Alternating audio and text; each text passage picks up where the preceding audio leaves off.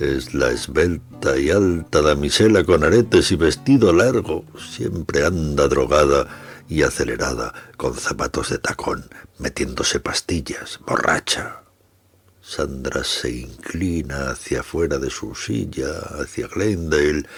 Pienso que se pegará en la cabeza con la cerradura del armario, cuando intenta encender otro cigarro con el que aún tiene encendido.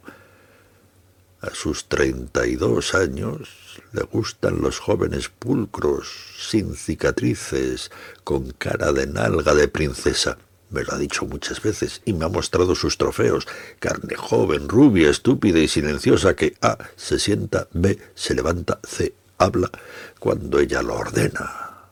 A veces me muestra una, a veces dos, a veces tres. Sandra se ve muy bien de vestido largo, Sandra es muy capaz de romperle el corazón a un hombre. Espero que encuentre uno.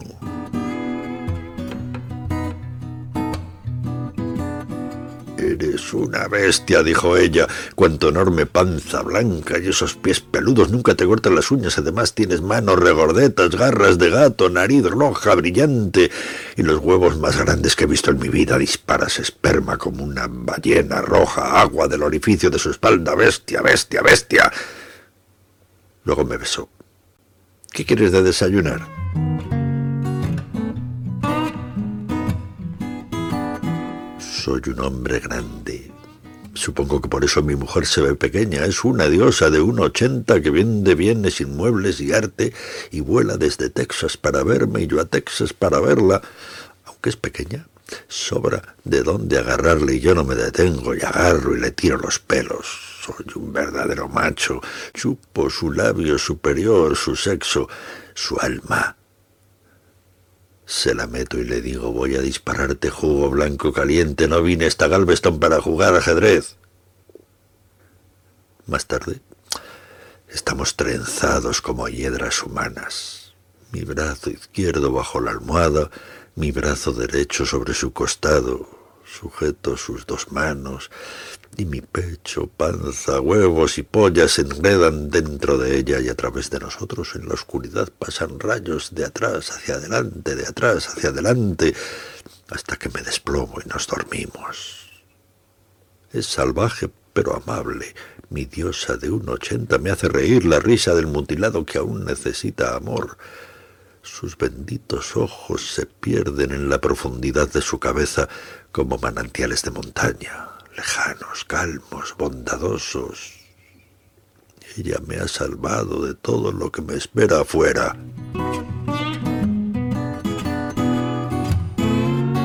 Salía de una relación que no había funcionado. La verdad me encontraba al borde del precipicio, me sentía asqueado y deprimido cuando tuve la suerte de meterme con esta mujer en su cama cubierta con un toldo lleno de joyas y por si fuera poco vino, champaña, cigarros, pastillas y tele a color. Permanecimos en la cama y bebimos vino, champán, fumamos y tragamos pastillas por docenas mientras yo, que me sentía asqueado y deprimido, trataba de superar los malos recuerdos de mi relación pasada. Comencé a ver la tele para anestesiar mis sentidos y lo que realmente me ayudó fue ese largo programa, especialmente escrito para televisión, sobre espías americanos y rusos tan hábiles y discretos que ni sus hijos sabían que lo eran, ni sus esposas. Incluso de algún modo ellos mismos lo ignoraban. Me di cuenta de que se trataba de contraespías, espías dobles, tipos que trabajaban para ambos lados y uno que era doble espía se convirtió en triple espía. Una bonita confusión. Creo que ni el tipo que escribió el guion sabía lo que estaba pasando. El programa duró horas. Hidroaviones estrellaban contra icebergs. Un sacerdote en Madison, Wisconsin, asesinó a su hermano. Un trozo de hielo enviado por barco en un joyero a Perú en lugar del diamante más grande del mundo, rubias yendo y viniendo, comiendo helado y nueces, el triple espía se convirtió en cuádruple espía y todos se amaban entre sí y el programa siguió y pasó el tiempo y finalmente desapareció como un clip en el basurero. Yo me estiré, me acomodé en el sofá y por primera vez en semana y media dormí bien.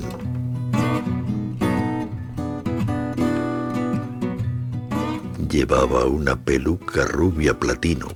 Se había puesto carmín y maquillaje y el pintalabios le delineó una gran boca. La piel de su cuello ya estaba arrugada, pero tenía el culo de una muchacha y buenas piernas. Le quité sus bragas azules, le levanté el vestido con la tela encendida y ella de pie se la metí. Forcejeamos alrededor del cuarto.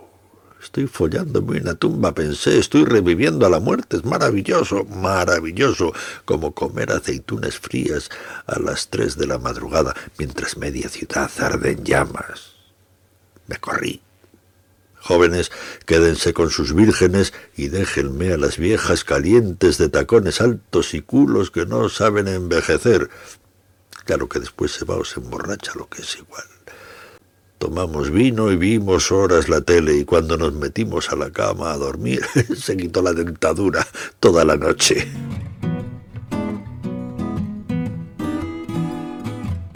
Recogí sus cenizas, dijo ella, y las llevé al mar y las esparcí. De hecho no parecían cenizas, en la urna había piedritas verdes y azules. ¿No te dejó ni uno de sus millones? Nada, dijo después de tantas comidas, desayunos y cenas con él, después de escuchar todas sus estupideces. Fue un hombre brillante, tú sabes lo que digo. Como sea, yo recogí las cenizas y tú te follaste a mi hermana. Nunca me follé a tus hermanas, sí, lo hiciste solo a una cual, a la lesbiana. Dije, me compraba comida y alcohol, no podía negarme. Me voy, dijo. No se te olvide tu botella. Regresó y la recogió. Eres tan poca cosa, dijo, que cuando mueras y te incineren tendrán que llenar la urna de piedras verdes. Está bien, dije, te veré dentro de seis meses. Gritó y cerró la puerta de golpe. Bien, pensé, para deshacerme de ella tendré que follarme a su otra hermana. Caminé hacia el dormitorio y empecé a buscar su número de teléfono. Todo lo que recordaba era que vivía en San Mateo y que tenía un buen trabajo. Las mujeres no saben amar, me dijo. Tú sabes amar, pero las mujeres solo quieren chupar sangre. Lo sé porque soy mujer. Ja, ja, ja, reí. Así que no te preocupes por haber roto con Susan, porque ella le chupará la sangre a otro. Charlamos largo rato. Después me despedí, colgué, entré al baño y eché una buena cagada. Pensé bien, todavía estoy vivo, tengo habilidad para expulsar desechos de mi cuerpo y poemas. Tan pronto como esto pase tendré capacidad para superar traiciones, soledad, padrastro, aplausos y las noticias económicas de la sección financiera. Entonces me levanté, me limpié, me enjuagué y pensé, es cierto, sé cómo amar. Me subí los pantalones y me fui al cuarto.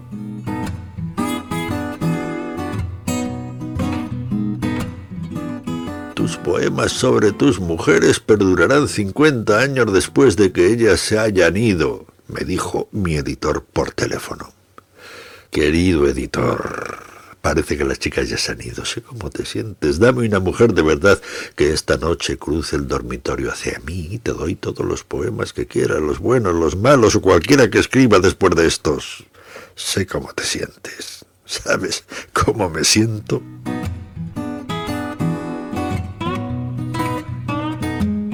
Esta vez lo intenté de pie. Normalmente no funciona, pero ahora parecía que sí. Ella no dejaba de decir, oh Dios, tienes unas piernas maravillosas. Todo estaba bien hasta que levantó los pies del suelo y atenazó mi cintura con sus piernas. Oh Dios, tienes unas piernas maravillosas. Pesaba como setenta kilos y se colgó de mí mientras yo hacía mi labor. Fue cuando acabé que sentí un dolor subiendo por la espalda. La empujé al sofá y caminé por la habitación. El dolor seguía. Mira, le dije, mejor vete, tengo que revelar algunas fotos en el cuarto oscuro. Se vistió y se fue. Yo fui a la cocina por un vaso de agua. Tomé el vaso lleno con la mano izquierda. El dolor se extendió detrás de mis orejas y se me cayó el vaso que se hizo pedazos en el suelo. Me metí a la bañera llena de agua caliente y sales. Comenzaba a relajarme cuando sonó el teléfono. Traté de levantarme y el dolor invadió mi cuello y brazos. Me agarré de unos tubos y salí con la cabeza llena de manchas luminosas, verdes, amarillas y rojas. El teléfono seguía sonando. Descolgué. Sí, te amo, dijo ella. Gracias, le dije. ¿Es todo lo que tienes que decir? Sí. Come mierda, dijo y colgó. El amor se acaba, pensé, mientras regresaba al baño más rápido incluso que el esperma. Ella escribe. Mugirás y gruñirás en tus poemas por haberme follado a esos dos tíos la semana pasada, te conozco. Ella escribe para decir que mi vibrador funcionaba. Acababa de tirarse a un tercer tipo, pero sabe que no quiero saber quién es, cómo por qué fue. Termina su carta diciendo amor. Las ratas y las cucarachas han triunfado nuevamente. Ahí vienen corriendo con una babosa en el hocico cantando viejas canciones de amor. Cierro las ventanas, mujo, cierro la puerta, gruño.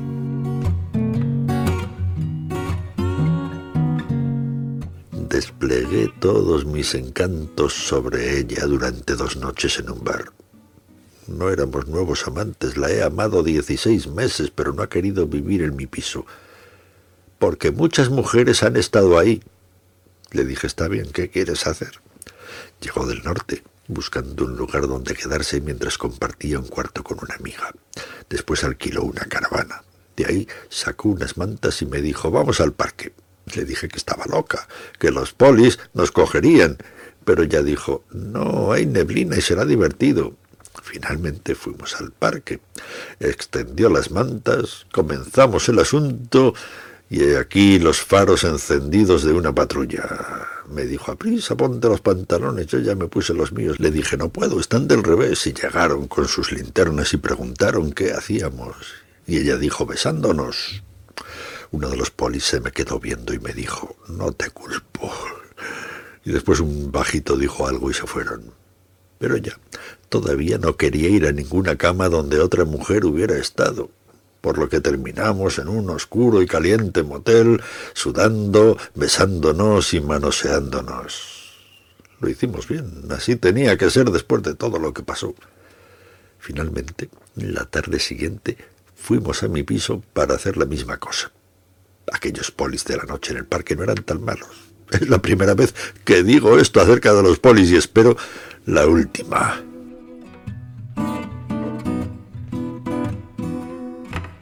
Ella vivía en Galveston y practicaba meditación trascendental. Fui a visitarla. Hicimos el amor todo el tiempo, aunque hiciera mucho calor.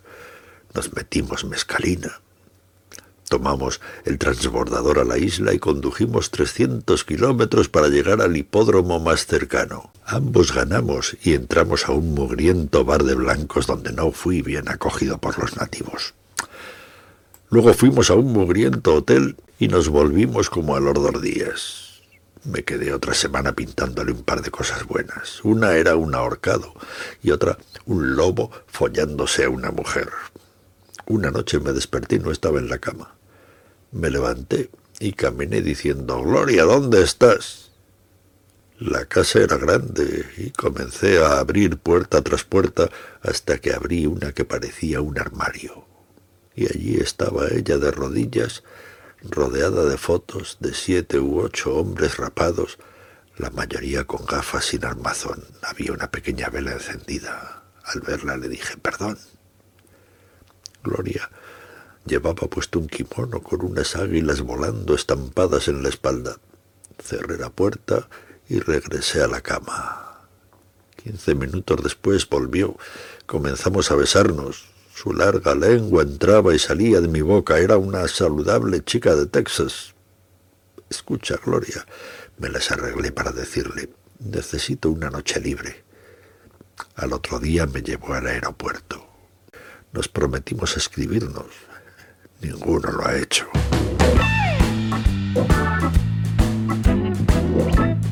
Por la noche me cortó las uñas de los pies y por la mañana me dijo, creo que me quedaré acostada todo el día, lo que significaba que no iría a trabajar. Estaba en mi piso, lo que significaba que se quedaría otro día y otra noche.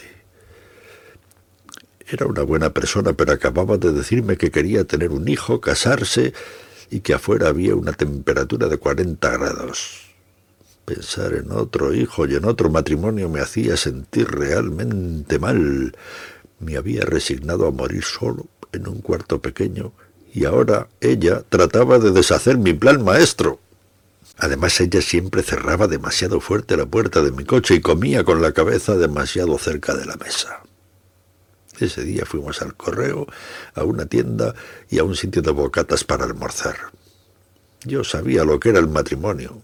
Metí la marcha atrás y por poco choco contra un Cadillac. Vamos a emborracharnos, dije. No, no, me contestó, es muy temprano. Y cerró de golpe la puerta del coche. La temperatura seguía a 40 grados. Cuando abrí la correspondencia me encontré con que la aseguradora del coche quería 76 dólares más. De repente llegó corriendo a mi cuarto gritando, mira, me están saliendo manchas rojas, ¿qué hago? Báñate, le dije. Hablé por conferencia a la aseguradora y pedí informes. Comenzó a gritar y jadear desde el baño, lo que me impedía escuchar, por lo que le dije, espere un momento, por favor. Tapé el teléfono y grité, cállate, por el amor de Dios, estoy hablando por conferencia. La persona de la aseguradora insistía en que les debía 76 dólares y que me mandarían una carta explicándome por qué. Colgué y me estiré en la cama. Me sentía como si estuviera casado. Salió del baño y me dijo, ¿me puedo acostar a tu lado? Sí. Diez minutos después su color era normal. Las manchas le salieron porque se tomó una pastilla de niacin. Recordó que siempre que las tomaba pasaba lo mismo. Nos abrazamos y comencé a sudar de nervios. Nadie en el mundo es capaz de vencer los nervios, pero no pude decírselo. Ella quería un bebé, con una facilona.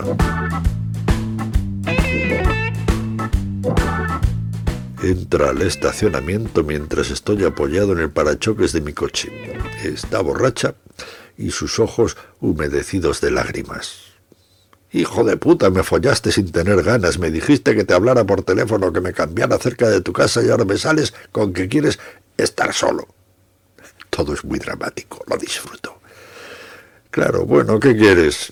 Quiero hablar contigo, quiero ir a tu casa y hablar contigo. Hay alguien ahí, de hecho, se está preparando un bocata. Quiero hablar contigo, se necesita tiempo para arreglar las cosas, necesito tiempo. Claro, espera que se vaya, hay que ser humanos, luego nos tomamos un trago juntos. Mierda, dijo, mierda. Salta su coche y se va. Luego la otra sale. ¿Quién era esa? Una ex amiga ahora, ella se va y yo me quedo sentado aquí, borracho, con los ojos llenos de lágrimas. Todo está tranquilo. Me siento como si tuviera un arpón clavado en el vientre. Voy al baño y vomito. Piedad, pienso. ¿Sabrá algo la raza humana sobre la piedad?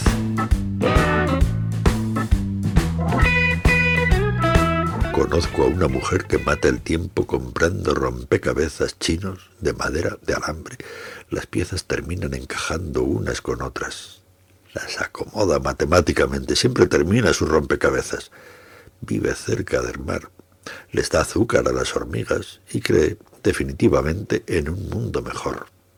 Su cabello es blanco, rara vez se lo cepilla, tiene los dientes salidos y usa ropa holgada con la que cubre un cuerpo que la mayoría de las mujeres desearía tener. Durante muchos años me irritaron lo que consideraba sus excentricidades, como echar cáscaras de huevo en el agua para dar calcio a las plantas. Pero finalmente, cuando pienso en su vida y la comparo con otras, más deslumbrantes, originales y hermosas, me doy cuenta de que de cuantas personas conozco, es quien menos gente ha herido. Y por herir quiero decir herir. He vivido épocas terribles, épocas en las que quizá debía ayudarla más porque ella es la madre de mi única hija. Y alguna vez fuimos grandes amantes. Pero ella ha superado eso, como dije, y es quien menos personas ha herido de cuantas conozco. Y siendo así las cosas, bueno, ella ha creado un mundo mejor y ha triunfado. Este poema es para ti, Francis.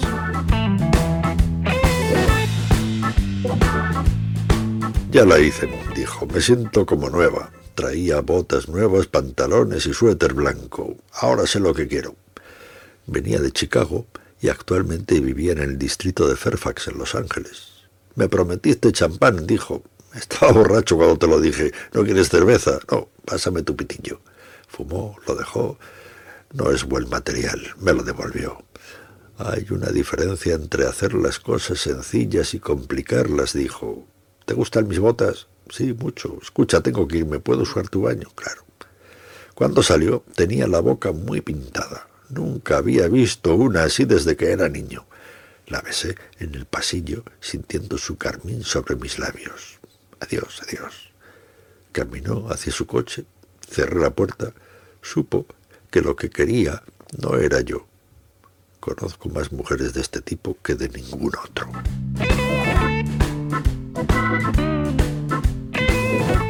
Todas las mujeres que he conocido son putas, exprostitutas o locas. Veo a hombres con mujeres tranquilas y amables. Los veo en los supermercados, caminando con ellas en la calle, en sus pisos, en paz, viviendo juntos. Sé que no siempre viven en paz, pero sí que la viven durante horas o incluso días. Yo solo conozco locas adictas a las pastillas, alcohólicas, putas, exprostitutas, dementes. Cuando una se va llega otra peor que la anterior. Veo a tantos hombres con mujeres tranquilas y limpias, con lindos vestidos, mujeres con rostros nada lobunos ni destructivos. No me presenten a una puta, les dije a mis amigos, me enamoraría. No soportas a una mujer buena, Bukowski. Necesito una buena mujer, necesito una buena mujer más de lo que necesito esta máquina de escribir, más que mi coche, más que a Mozart. Necesito tanto una buena mujer que siento que la huelo en el aire, que la siento en las yemas de mis dedos, que veo aceras hechas para que sus pies caminen sobre ellas, que veo almohadas para su cabeza, que siento mi sonrisa esperando, que veo a un gato como su mascota, que la veo dormir, que veo sus pantuflas sobre el suelo. Sé que existe, pero ¿En qué lugar de la tierra estará mientras las putas siguen rondando?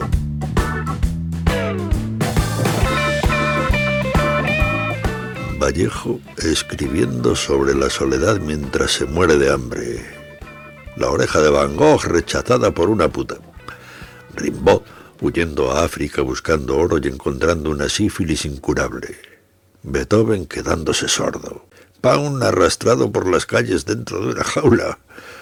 Chatterton comiendo veneno para ratas, el cerebro de Hemingway derramándose en un jugo de naranja, Pascal rebanándose las muñecas en una bañera, Artaud encerrado en su locura, Dostoyevsky en el paredón de fusilamiento, Crane lanzándose a las aspas de un barco, Lorca baleado en el camino por tropas españolas, Berryman saltando de un puente, Burroughs disparándole a su esposa, Myler acuchillando a la suya. Esto es lo que ellos quieren, un dios maldito que muestre un anuncio de neón en medio del infierno. Esto es lo que ellos quieren, montón de estúpidos, dispersos, seguros, tristes, admiradores de carnavales. ¿Cómo ser un gran escritor? Tienes que tirarte a muchas mujeres hermosas mujeres, y escribir algunos poemas decentes de amor, y no preocuparte por la edad y o por los jóvenes talentos. Solo bebe más cerveza, más y más cerveza, y ve a las carreras de caballos al menos una vez a la semana, y si es posible, gana. Aprender a ganar es duro. Cualquier idiota puede ser un buen perdedor.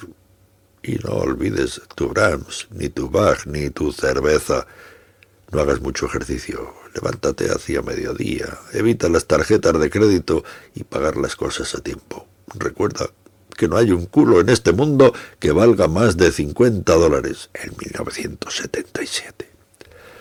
Y si tienes capacidad para amar, primero amate a ti mismo y siempre sé consciente de la posibilidad de una derrota, aun cuando haya sido justa. Una probada temprana muerte no es necesariamente algo malo. Mantente lejos de iglesias, bares y museos. Y como la araña, sé paciente. El tiempo es una carga para todos, también lo son. El exilio, la derrota, la traición, toda esa basura. No olvides la cerveza. La cerveza es sangre que fluye, una amante constante. Consíguete una gran máquina de escribir mientras caminas para arriba y para abajo afuera de tu ventana, dale esa cosa, dale duro, haz como si fuera una pelea de peso pesado. Mata al toro antes de que te envista. Recuerda a los perros viejos que pelearon bien, Hemingway, Zalin, Dostoyevsky, Hansun. Si crees que ellos no se volvieron locos en sus diminutos cuartos como tú ahora, sin mujeres, sin comida, sin esperanza, entonces no estás listo. Bebe más cerveza, tienes tiempo y si no tienes no te preocupes, no hay problema.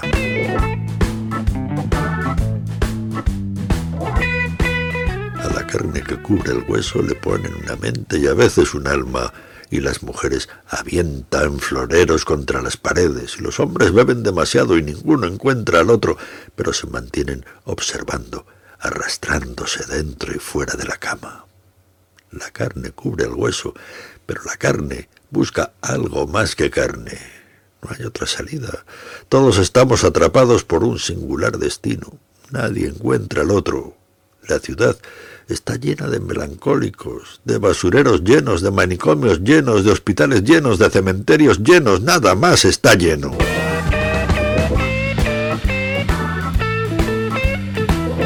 Ella se sienta a beber vino mientras su esposo trabaja. Ella se toma muy en serio que le publiquen sus poemas en revistas poco conocidas. Ella conserva dos o tres delgados volúmenes de sus poemas impresos sin mimeógrafo. Ella tiene dos o tres hijos entre los seis y los quince años. Ella ya no es la hermosa mujer que fue.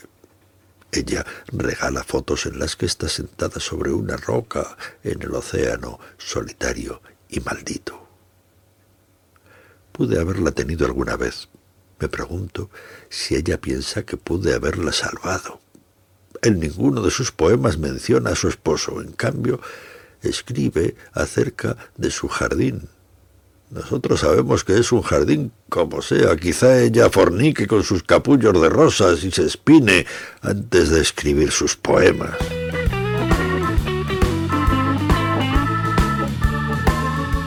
Llevaba dos semanas viviendo con una chica de 24 años que venía de Nueva York. Fue en la época de la huelga de basureros. Una noche, mi mujer de 34 años llegó y dijo, quiero ver a mi rival. La vio y dijo, oh, eres una monadita. Y siguieron chillidos de gatos salvajes, gritos y arañazos, gemidos de animales heridos, sangre y orines.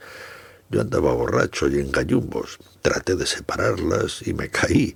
Me golpeé en la rodilla. Después cruzaron la puerta, el patio y salieron a la calle. Llegaron escuadrones de coches llenos de polis, un helicóptero de la policía sobrevolaba en círculos. Me quedé en el baño sonriendo de oreja a oreja frente al espejo. No es común que a los 55 años le ocurran a uno cosas tan espléndidas. Era algo mejor que las broncas en el barrio de Watts. La de 34 años regresó. Se había orinado por completo. Su ropa estaba rota y le seguían dos polis que querían saber los motivos. Mientras me ponía los gallumbos traté de explicárselos.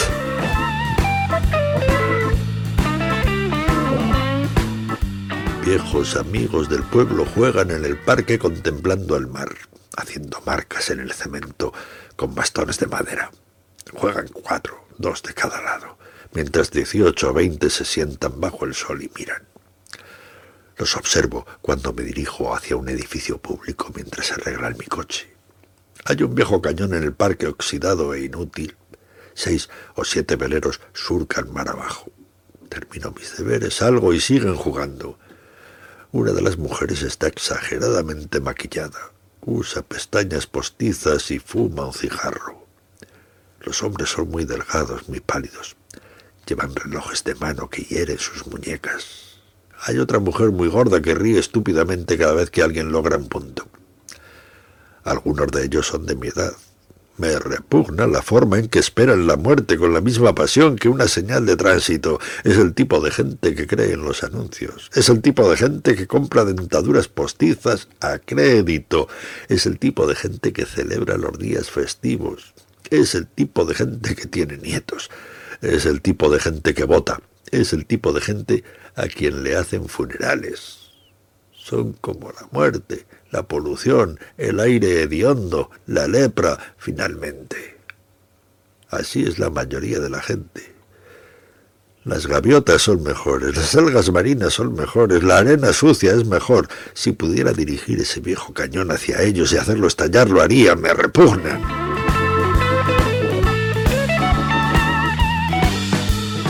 Recibo muchas llamadas últimamente, todas son iguales. ¿Eres Charles Bukowski, el escritor? Sí, les digo y me dicen que entienden lo que escribo. Algunos son escritores o quieren serlo. Tienen trabajos estúpidos y horribles y no pueden soportar su cuarto, su piso, las paredes en la noche, buscan a alguien con quien hablar y creen que puedo ayudarlos, que poseo las palabras consoladoras. No pueden creer que hay veces como esta en que me doblo en mi habitación, agarrándome las tripas, diciendo Jesús, Jesús, Jesús, por favor, no, otra vez. No pueden creer que la gente sin amor, las calles, la soledad, las paredes son mías también, y cuando cuelgo piensan que no les confesé mi secreto. En realidad no escribo con sabiduría, por eso cuando el teléfono suena me gustaría escuchar algunas palabras sabias, por eso también mi número está en el listín.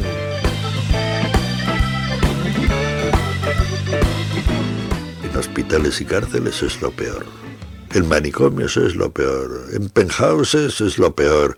En broncas de barrios de mala muerte es lo peor en recitales de poesía, en conciertos de rock a beneficio de discapacitados, es lo peor, en funerales, en bodas, es lo peor, en desfiles, en pistas de patinaje, en orgías sexuales, es lo peor, a medianoche, a las tres de la madrugada, a las 5.45 de la tarde es lo peor, mientras caen del cielo escuadrones de fusilamiento, eso es lo mejor pensando en la India, mirando los puestos de palomitas, viendo que el toro embiste al torero, eso es lo mejor, los locos dentro de sus cajas, un perro viejo escarbando cacahuetes dentro de una bolsa de celofán, eso es lo mejor, fumigar cucarachas, un par de calcetines limpios, auténticas agallas venciendo al talento natural, eso es lo mejor, frente a los escuadrones de fusilamiento, echar migajas a las gaviotas, rebanar tomates, eso es lo mejor. Alfombras con quemaduras de cigarro, grietas en las aceras, camareras sensatas,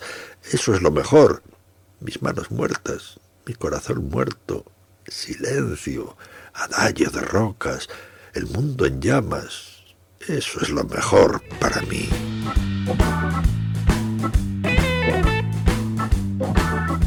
Lo que está mal de todo esto es ver a la gente tomando café y esperar. Me gustaría empaparlos de suerte, la necesitan. La necesitan mucho más que yo. Me siento en los cafés y los veo esperar. Supongo que no hay mucho que hacer. Las moscas suben y bajan por las ventanas y tomamos nuestro café y fingimos no mirar a los demás. Yo espero con ellos. En medio del movimiento de las moscas la gente pasa.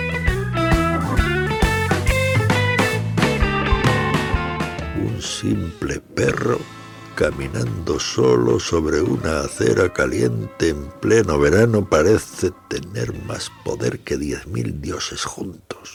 ¿Por qué?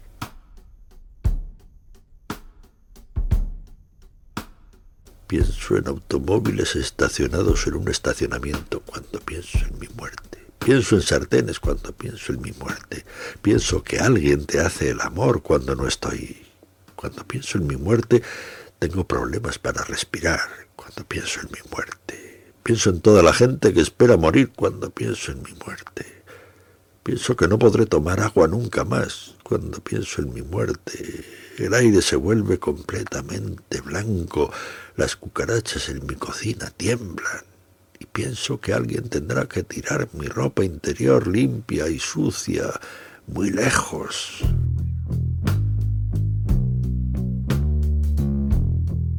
Nochebuena solo en un cuarto de motel costa abajo cerca del Océano Pacífico. ¿Lo escuchas? Han tratado de hacer este lugar muy español. Hay tapices y lámparas. El baño está limpio y tiene pequeños jabones rosa. Nadie nos encontrará aquí. Ni las barracudas, ni las damas, ni los adoradores de ídolos. De regreso a la ciudad, la gente está borracha y aterrada. Se pasa los stop, parten dos sus cabezas en honor del cumpleaños de Cristo. Qué lindo, pronto me terminaré este cuartito de ron puertorriqueño.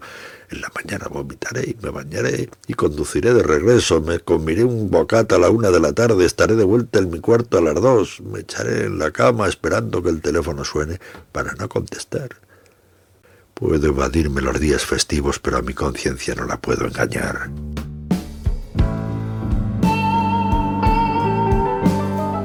Es lo mismo que antes, o lo de la otra vez, o de la otra vez antes que esta. He aquí una polla, he aquí un coño y empiezan los problemas. A veces pienso que ya aprendí del asunto. La dejaré hacer esto y yo haré aquello. No lo quiero todo, solo algo de comodidad, de sexo y un poquito de amor. Pero ahora espero otra vez y los años pasan lentos.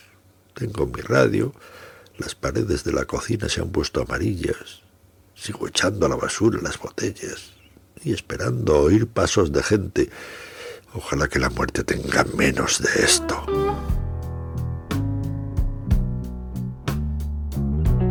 Si sufro frente a esta máquina de escribir, imagínense cómo me sentiría recogiendo lechugas en salinas. Pienso en los hombres que he conocido en fábricas que no tienen posibilidad de largarse que se ahogan mientras viven, que se ahogan mientras ríen viendo a Bob Hope o a Lucille Ball, mientras dos o tres niños lanzan pelotas de tenis contra la pared. Algunos suicidios nunca son recordados.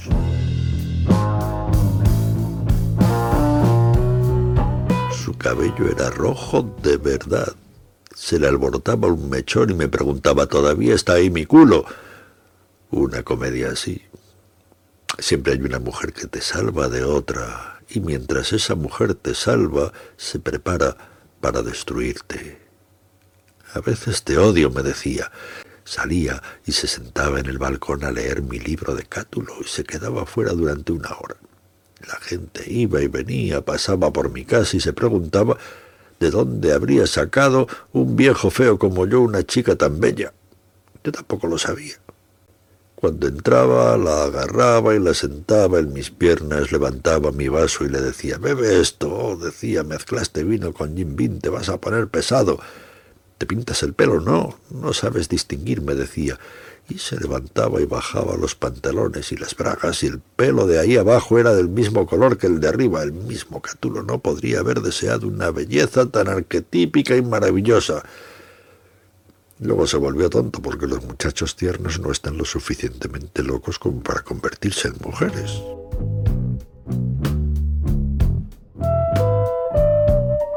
Me corté a la mitad la uña del dedo medio de la mano derecha. Quedó realmente corta. Entonces empecé a sobarle su sexo mientras se sentaba en la cama con la espalda erguida después de bañarse y se rociaba loción en los brazos, cara y pechos. Luego encendió un cigarro. No dejes de sobarme. Fumaba y seguía rociándose loción mientras yo seguía sobándole su sexo. ¿Quieres una manzana? pregunté. Claro, dijo, te comerás una. Pero a quien me comí fui a ella. Comenzó a girar, se puso de lado, se estaba humedeciendo y abriendo como una flor bajo la lluvia. Giró y se recostó boca abajo, y su hermoso culo me miraba desde lo alto. Deslicé mi mano hacia abajo hasta capturar su sexo otra vez. Buscó alrededor y agarró mi polla, dio vuelta, giró y me puse encima de ella. Mi cara se hundió en la masa de cabello rojo que salía de su cabeza y mi polla hinchada entró en ese milagro. Más tarde bromeamos sobre la loción, el cigarro y la manzana. Luego salí y compré pollo, camarones, patatas a la francesa, bollos, puré de patata, aderezo, ensalada de col, y comimos. Me dijo que se había sentido bien, y yo le dije que me había sentido bien, y nos comimos el pollo, los camarones, las patatas a la francesa, los bollos, el puré de patata, la salsa, y hasta la ensalada de col.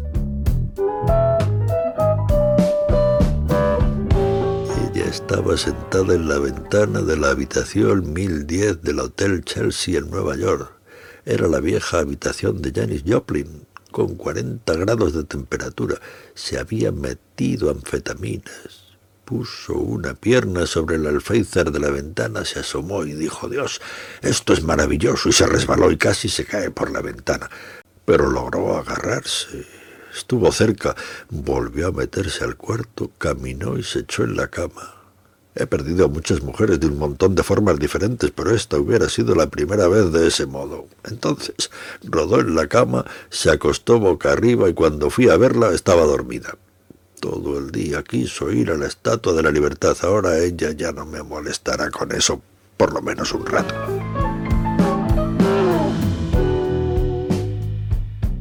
Por Dios, no sé qué hacer. Es tan agradable tenerlas cerca tienen una forma de jugar con tus huevos y de mirarte la polla muy solemnemente, volteándola, pellizcándola, examinando cada una de sus partes mientras sus largos cabellos caen sobre tu panza.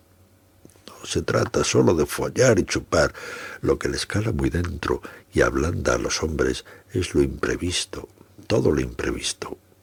Esta noche llueve y no hay nadie por ahí, andan en algún lugar examinando cosas, en nuevos dormitorios con nuevos ánimos o quizá en dormitorios conocidos. Como sea, llueve esta noche. Es una infernal, torrencial lluvia. Muy poco por hacer. Leí el periódico, pagué el gas, la luz, el teléfono. Sigue lloviendo. Ellas ablandan a los hombres y luego los dejan nadar en su propio jugo. Necesito una puta la vieja usanza en mi puerta esta noche que cierre su paraguas verde mientras las gotas de lluvia iluminadas por la luz de la luna caen en su bolsa, diciendo Carajo, hombre, no puedes poner mejor música que la que se oye en tu radio y enciende la calefacción. Siempre que un hombre está hinchado de amor y todo lo demás, es cuando la lluvia salpica, inunda y es buena para los árboles y la hierba y el aire, buena para las cosas que viven solas, Daría lo que fuera por tener la mano de una mujer sobre mí esta noche. Ellas ablandan a los hombres y luego los dejan escuchando la lluvia.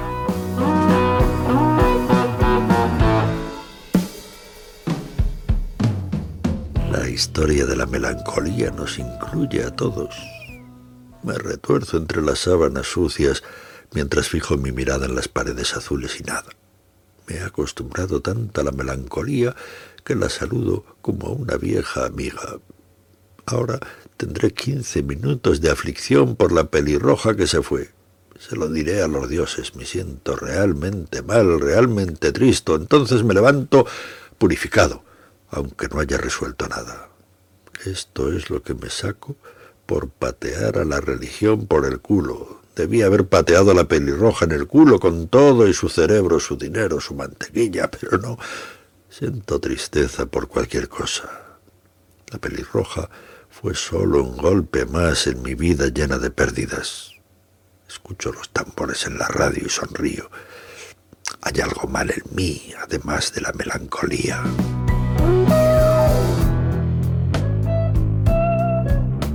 Estos tiempos me han acabado. Me siento como las tropas alemanas azotadas por la nieve, o como los comunistas avanzando encorvados con sus raídas botas llenas de periódicos. Mi situación es así de terrible, quizá más aún. La victoria estuvo tan cerca.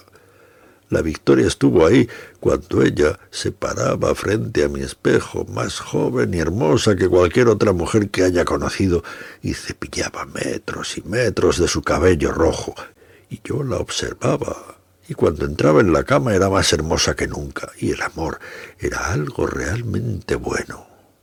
Once meses. Ahora se ha ido, se ha ido como lo hacen las mujeres. Este tiempo me ha acabado. Es un largo camino de regreso. ¿Regreso a dónde? El tipo delante de mí cae, camino sobre él. Ella también lo hizo.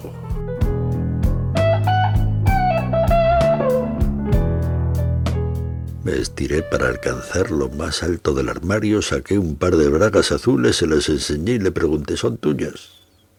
Ella las vio y dijo, no, son del perro. Después de eso se fue y no la he vuelto a ver, ya no está en su casa. Pero yo la sigo buscando. Le dejo notas clavadas en la puerta, regreso y las notas siguen ahí. Tomo la cruz de Malta, la quito del espejo de mi coche, la amarro con un cordón a la cerradura de su puerta y le dejo un libro de poemas. Cuando regreso la noche siguiente todo sigue ahí. No dejo de buscar en las calles el acorazado sangre vino que ella maneja, una batería vieja y las puertas colgando de las bisagras rotas. Conduzco por las calles a solo un centímetro del llanto, avergonzado de mi sentimentalismo y supuesto amor. He aquí un hombre viejo, confundido, conduciendo bajo la lluvia, preguntándose a dónde se ha ido su buena suerte.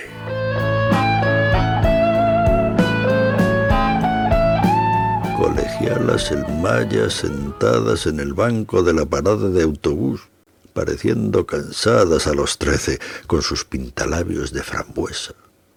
Hace calor bajo el sol, y el día en la escuela ha sido estúpido, e ir a casa es estúpido. Yo conduzco mi coche mirando de reojo sus ardientes piernas. Sus miradas parecen distantes.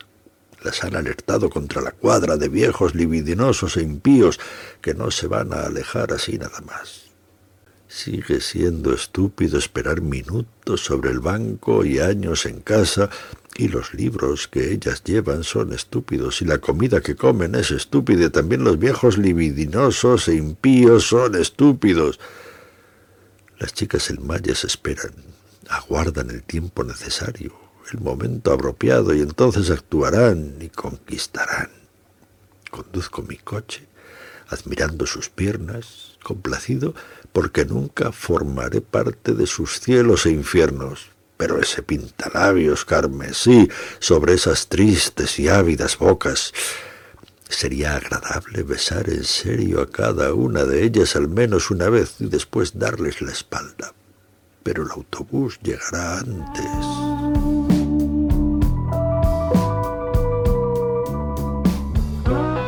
Dejan de escribir, de vomitar poemas, muchachos, profesores y esposas que beben vino toda la tarde mientras sus maridos trabajan. No dejan de escribir con los mismos nombres en las mismas revistas, escribiendo cada vez peor, publicando una serie poética y vomitando más poemas como si fuera un concurso. De hecho es un concurso cuyo premio es invisible. No escriben cuentos, artículos o novelas. Se reducen a vomitar poemas, cada uno sonando más y más parecido a los demás y menos como ellos mismos. Algunos muchachos se hartan y desisten, no así los profesores y las esposas que beben vino por las tardes, jamás desistirán. Luego llegan nuevos muchachos con nuevas revistas y se establece alguna correspondencia entre mujeres y hombres poetas. No falta algo de sexo, y todo es exagerado y estúpido. Cuando les rechazan los poemas, los reescriben y los envían a otras revistas dispuestos a hacer lista de espera. Y dan lecturas, todas las lecturas que pueden, gratuitas la mayoría de las veces, esperando que alguien finalmente los conozca, finalmente les aplauda, finalmente los felicite y les reconozca su talento. Todos ellos están seguros de su genialidad, dudan muy poco al respecto. La mayoría de ellos son de Norwich o Nueva York. Sus caras son como sus poemas, muy parecidos. Se conocen bien entre ellos, se reúnen, se odian, se admiran, se discriminan, se desprecian, pero nunca dejan de vomitar y vomitar poemas, poemas, poemas. El concurso de los estúpidos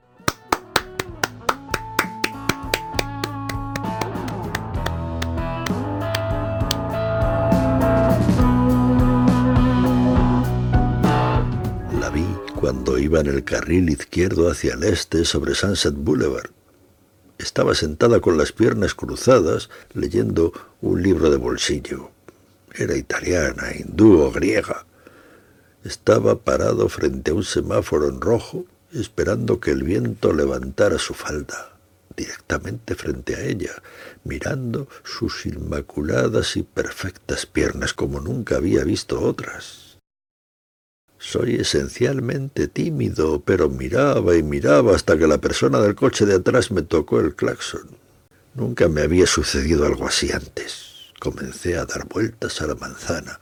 Me estacioné en el supermercado. Me dirigí directamente hacia ella, cargando mis oscuras sombras, mirándola como un niño que se excita por primera vez. Recuerdo sus zapatos, su vestido, sus medias. Algunos coches pasaron y me bloquearon la vista, pero luego la volví a ver. El viento levantó su falda arriba de sus muslos. Empecé a frotarme justo antes de que su autobús llegara. Me corrí. Olí mi esperma, mi calzoncillo y pantalón estaban mojados. Era un feo autobús blanco el que se la llevó. Regresé al estacionamiento pensando que era un mirón enloquecido, pero al menos nadie descubrió lo que hice. Soy como cualquier otro mirón enloquecido, pero ¿por qué hacer esas cosas? ¿Por qué? ¿Por qué dejar que el viento actúe de ese modo? Cuando llegué a casa me desvestí, me bañé, salí del baño con una toalla, puse las noticias, quité las noticias y escribí este poema.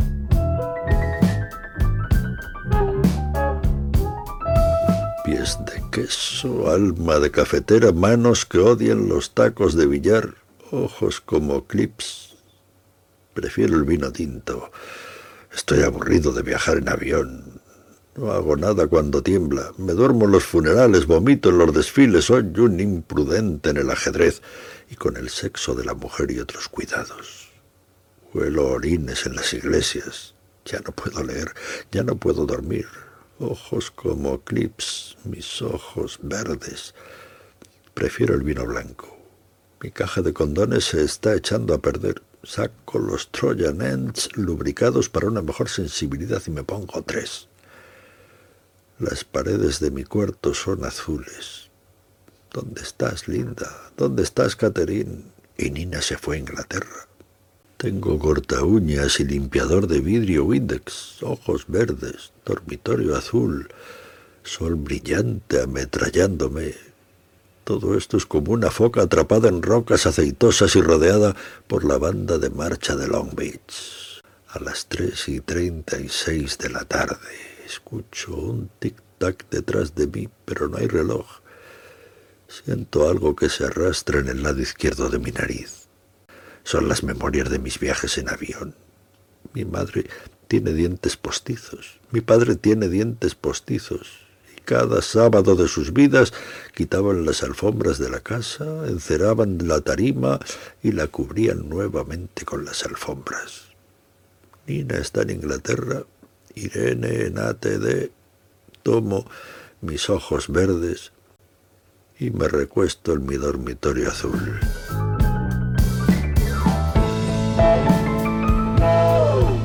Si enseñaras a escribir con creatividad, ¿qué les dirías? Les diría que tuvieran una aventura amorosa infeliz, hemorroides, mala dentadura, que bebieran vino barato, que evitaran la ópera, el golf y el ajedrez, que no dejaran de cambiar la cabecera de su cama de una pared a otra. Y luego les diría que tuvieran otro amor infeliz y que nunca usaran cinta de seda para su máquina de escribir, que evitaran los días de campo familiares o ser fotografiados en un jardín de rosas, que leyeran a Hemingway solo de vez en cuando, que prescindieran de Faulkner, que ignoraran a Gogol, que vieran fotos de Gertrude Stein y que leyeran a Sherwood Anderson en la cama comiendo galletas Ritz. Que se dieran cuenta que la gente que habla de liberación sexual tiene más miedo que ellos. Que escucharan a E. Power Biggs tocar el órgano en su radio fumándose un Baldorhan en la oscuridad de una extraña ciudad, bebiendo un día de paga después de haber tenido que dejar amigos, parientes y trabajo que nunca se consideraran superiores y o justos, que nunca trataran de serlo, que tuvieran otro amor infeliz, que miraran pasar los aviones detrás de una cortina veraniega, que nunca trataran de triunfar, que no jugaran al billar, que se enfadaran al ver una rueda pinchada de sus coches, que tomaran vitaminas pero que no hicieran pesas ni corrieran. Después de todo esto, que hicieran lo contrario, que tuvieran un amor feliz y que lo que hay que aprender es que nadie sabe nada, ni el Estado, ni los ratones, ni la manguera del jardín, ni la estrella polar. Y si alguna vez me descubres enseñando cómo escribir con creatividad y lees esto, devuélvemelo. Te calificaré merecidamente con sobresaliente y te daré por el culo.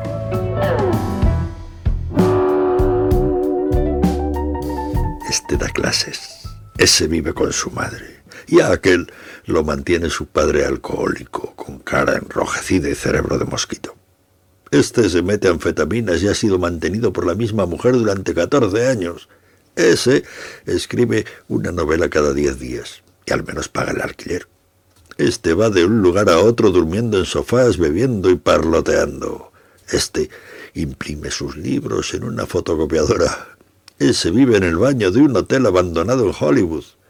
Este ha aprendido a conseguir una beca tras otra. Su vida es un constante llenar formularios. Este es simplemente rico, vive en los mejores lugares y toca en las mejores puertas. Ese ha desayunado con William Carlos Williams y este enseña, y ese enseña, y este sabe cómo hacer sus textos y habla con una cruel y dominante voz. Los hay en todos lados, todos son escritores, y casi cada escritor es un poeta. Poetas, poetas, poetas, poetas, poetas, poetas, poetas, poetas, poetas, poetas, poetas. La próxima vez que suene el teléfono será un poeta.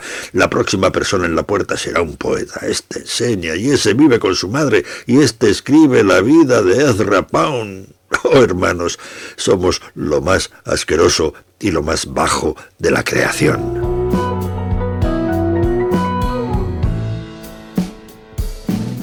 Oh, cómo se preocupan por mi alma. Recibo cartas, llamadas de teléfono. ¿Estás mejor? preguntan. Estaré bien, les digo. He visto a tantos que se acaban, me dicen. No se preocupen por mí, respondo. Sin embargo, me ponen nervioso. Me doy un baño, termino y exprimo una espinilla de mi nariz. Entro a la cocina y me preparo un sándwich de jamón y salami. Antes no podía vivir sin dulces, ahora he comprado mostaza alemana para mi sándwich. Debo cuidarme por eso. El teléfono no deja de sonar y las cartas de llegar. Si vives en un armario con ratas y comes pan seco, te admirarán y te creerán un genio. O si estás en el manicomio o en el cuarto para borrachos, te dirán que eres un genio. O si te emborrachas y gritas obscenidades y vomitas tus intestinos en el suelo, eres un genio pero paga un mes por adelantado de alquiler. Ponte un par de calcetines nuevos, ve al dentista, hazle el amor a una saludable y limpia chica en lugar de a una puta y habrás perdido tu alma. No estoy lo suficientemente interesado en hablar sobre sus almas, supongo que debería.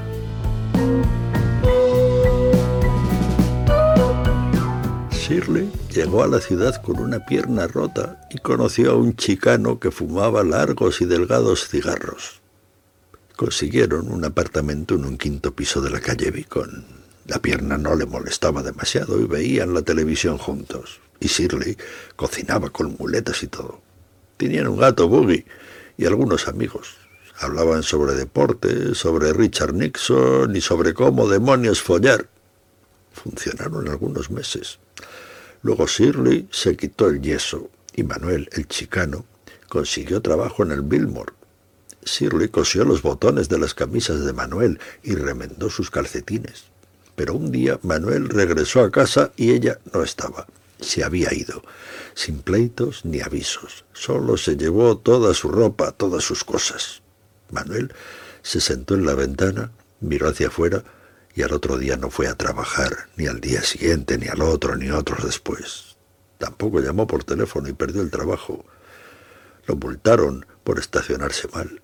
Se fumó 460 cigarros. Lo apresaron por borracho. Salió bajo fianza, fue al juzgado y negó toda responsabilidad. Cuando se acabó el alquiler, se cambió de la calle Beacon, dejó al gato y se fue a vivir con su hermano se emborrachaban todas las noches y hablaban de lo terrible que era la vida. Manuel nunca volvió a fumar largos y delgados cigarros porque Shirley siempre le dijo lo guapo que estaba cuando lo hacía. Conducía hacia la avenida Wilton cuando una chica de unos 15 años, con unos pantalones de mezclilla ajustados que la apretaban como si fueran dos manos, se plantó justo frente a mi coche. Me detuve para que pasara y mientras observaba sus gracias contonear, me miró fijamente a través del parabrisas con sus ojos azules y de su boca expelió la bomba de chicle más grande que he visto en mi vida. Luego, mientras escuchaba a Beethoven en la radio del coche, la vi entrar en una pequeña tienda de ultramarinos. Después se fue y yo me quedé solo con Beethoven.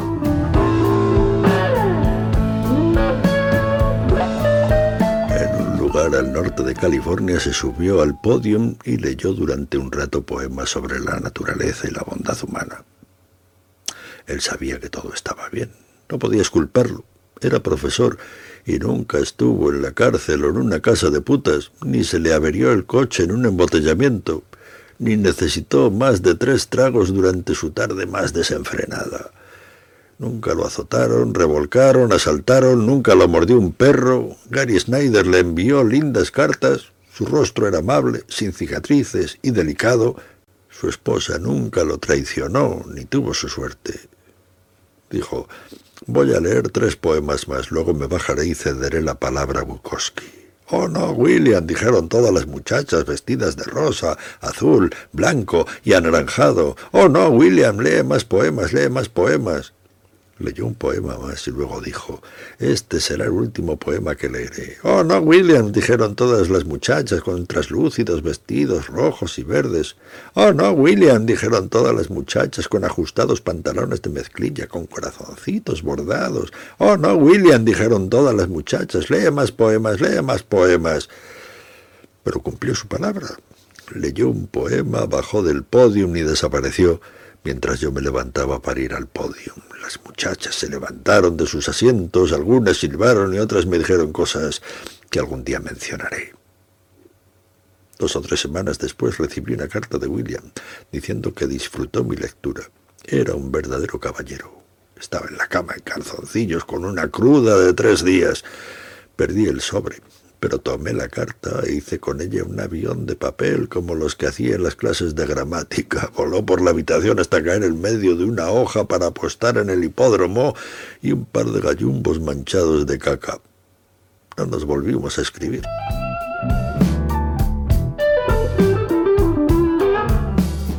De lo que me acuerdo es que estuve enredado con Jane durante siete años.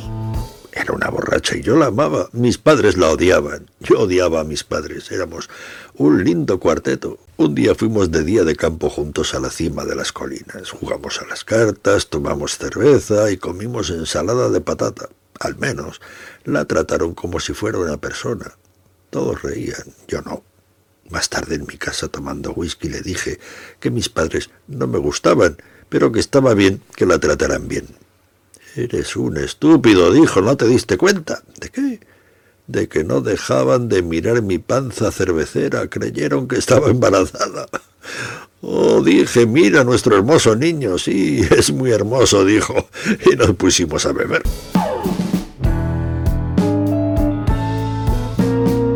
Son más hermosas que las estrellas de cine. Holgazanean en el césped y toman baños de sol. Una de ellas se sienta con un vestido corto y zapatos de tacón, cruza las piernas y muestra sus milagrosos muslos. Tiene una pañoleta sobre la cabeza y fuma un largo cigarro. El tráfico es lento, casi no se mueve. Las chicas ignoran el tráfico. Están medio dormidas por la tarde. Son putas, son putas sin alma y son mágicas porque se pelean por cualquier cosa. Me subo a mi coche, esperando que pase el tráfico, conduzco por la calle hacia el Hotel Verde buscando a mi favorita.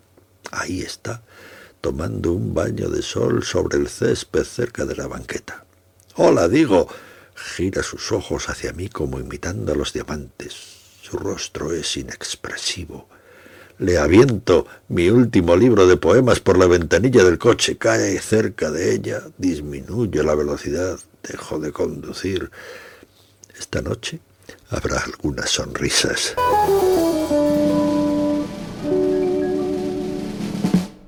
Recibo demasiadas llamadas telefónicas. Buscan al espécimen.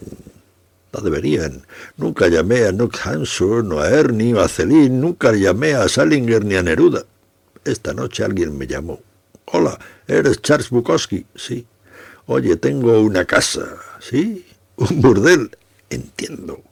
He leído tus libros, tengo un barco en Sausalito. Me alegro. Te doy mi número. Cuando vengas a San Francisco te invito a una copa. Ok, dame el número. Lo anoté. La casa es de categoría, van abogados, senadores, gente de clase alta, rufianes, padrinos, gente así. Te llamaré cuando vaya por ahí. Muchas chicas leen tus libros, ellas te aman. ¿Sí? Sí. Nos despedimos. Me gustó esa llamada.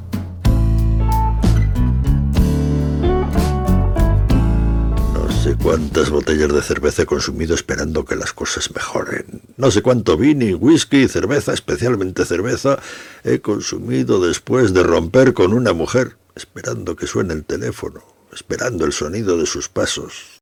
Y el teléfono nunca suena cuando uno quiere, y sus pasos nunca llegan, sino mucho más tarde, cuando mi estómago se me sale por la boca. Ellas llegan como frescas flores de primavera. ¿Qué demonios te hiciste? Pasarán tres días antes de que puedas follarme. La mujer es perenne, vive siete años y medio más que el hombre y toma muy poca cerveza porque sabe que es mala para la figura. Mientras nosotros enloquecemos, ellas andan por ahí bailando y sonriendo con tíos calientes. Lo bueno es que hay cerveza, bolsas y bolsas de botellas vacías, y cuando levantas una, las botellas caen a través del fondo mojado de las bolsas de papel, rodando, tintineando, derramando ceniza gris, húmeda y restos de cerveza. O las bolsas caen a las cuatro de la madrugada, produciendo el único sonido de la vida. Cerveza, ríos y mares de cerveza, cerveza, cerveza, cerveza. Por la radio se escuchan canciones de amor el teléfono permanece en silencio. Las paredes están fijas como siempre. Y cerveza es todo lo que hay.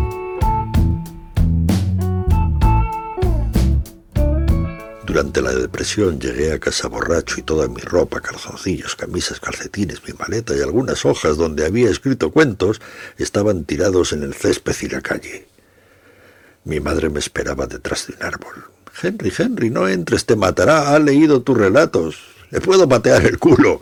Henry, por favor, ten esto y alquila un cuarto. Pero a mi padre le preocupaba que no acabara la preparatoria y regresé. Una tarde llegó con una hoja de uno de mis cuentos que yo nunca le di y me dijo, este es un gran cuento. Le dije, ok, me lo entregó y lo leí. Era un cuento sobre un hombre rico que se había peleado con su esposa y se había ido por la noche a tomar una taza de café.